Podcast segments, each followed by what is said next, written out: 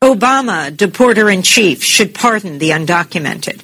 Obama debería otorgar el perdón presidencial a los inmigrantes indocumentados. Amy Goodman y Dennis Moynihan. Donald Trump will soon sweep into the office of the U.S. presidency, buttressed by both houses of Dentro de unos días, Donald Trump asumirá la presidencia de Estados Unidos. Su gobierno contará con el respaldo de ambas cámaras del Congreso, ambas controladas por el Partido Republicano.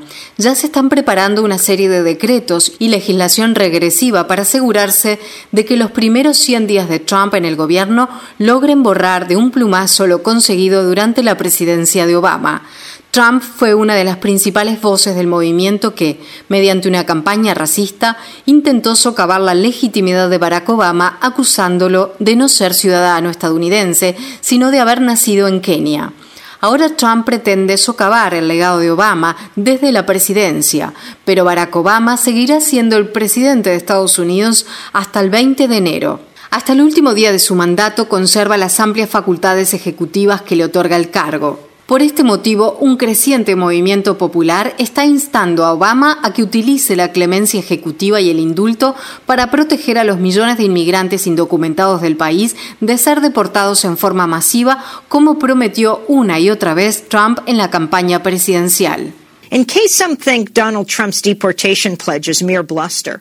Por si acaso alguien piensa que la promesa de deportación de Trump es pura bravuconería, la agencia de noticias Reuters informó el martes acerca de un memorando interno del Departamento de Seguridad Nacional que resumía una reunión de diciembre entre el equipo de transición de Trump y el organismo.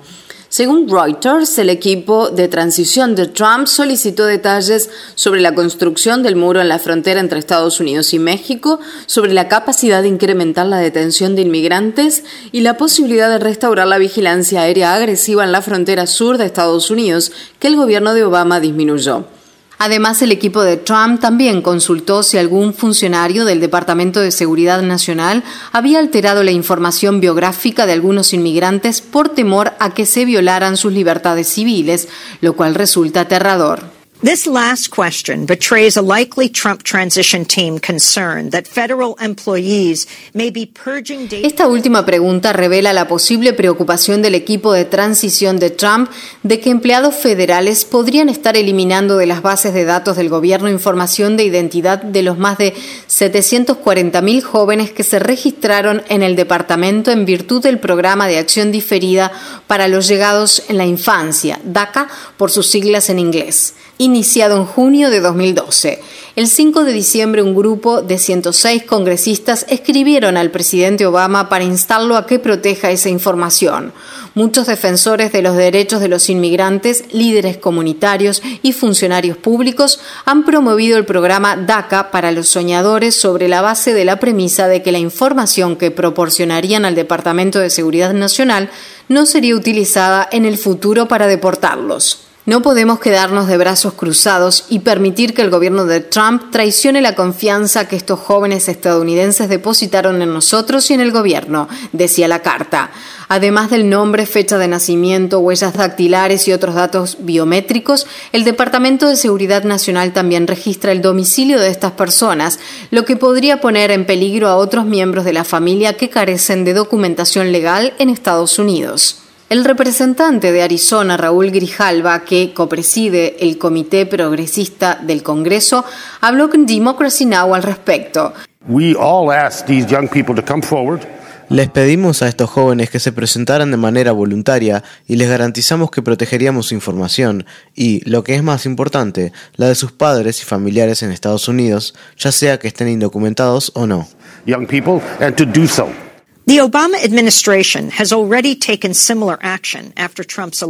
El gobierno de Obama ya ha adoptado una medida similar tras la elección de Trump al poner fin formalmente al programa conocido como Sistema de Seguridad Nacional de Registros de Entradas y Salidas, NSER por sus siglas en inglés, creado en 2002 como parte de la guerra contra el terrorismo.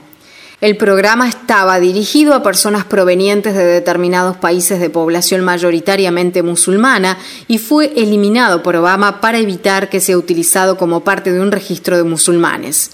A nivel local, ciudades como Nueva York también se están preparando para resistir las posibles políticas de Trump. El alcalde Bill de Blasio prometió proteger la información de más de 850.000 inmigrantes que tienen documentos de identidad municipales de la ciudad de Nueva York. Muchas ciudades se están convirtiendo en refugios de protección de los inmigrantes o están reafirmando su condición como tales en respuesta a la amenaza de Trump de realizar deportaciones masivas. A number of members of Congress, along with groups like the Hispanic Coalition New York and the Dream Action Coalition, Una serie de miembros del Congreso, junto con grupos como la Coalición Hispana de Nueva York y la Dream Action Coalition, está solicitando al presidente Obama que no solo proteja los datos registrados en las bases del DACA, quieren que vaya más allá y conceda una amnistía a todas las personas que se registraron en el programa DACA. El reconocido lingüista y disidente político Noam Chomsky ha llevado esta idea más lejos. En un video publicado en Internet en apoyo a la campaña dijo, Obama debería proceder a lo que de hecho es una necesidad urgente, otorgar un perdón general a los 11 millones de personas que viven y trabajan aquí, ciudadanos productivos en todo sentido, excepto en los papeles, que se ven amenazados con ser deportados por el gobierno entrante. Esta sería una terrible tragedia humanitaria y un atropello moral que puede evitarse mediante una amnistía general a las infracciones de inmigración que el presidente podría emitir. Y juntos deberíamos exigirle que adopte las medidas necesarias lo antes posible. El poder del perdón presidencial es uno de los poderes con menos limitaciones otorgadas al presidente en la Constitución, escribió James Fifner en 2007 para la Fundación Conservadora Heritage Foundation. Los presidentes Abraham Lincoln y Andrew Johnson otorgaron amnistía a rebeldes confederados. El presidente Gerald Ford y el presidente Jimmy Carter dieron amnistía a más de 200.000 estadounidenses acusados de resistir el alistamiento durante la guerra de Vietnam. Donald Trump no necesitó pedir la amnistía ya que obtuvo cuatro aplazamientos por asistir a la universidad y uno por un supuesto espolón ocio. 40 años después de Carter, el presidente Obama puede utilizar su inmenso poder de perdón presidencial para apaciguar la guerra contra los inmigrantes que, de otro modo, bajo el gobierno de Trump, corre peligro de ser cada vez peor.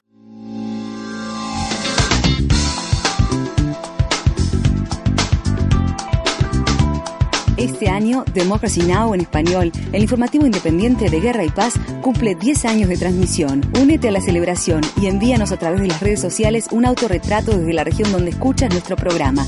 O si eres una estación que transmite nuestra programación, envíanos una foto de tu radio.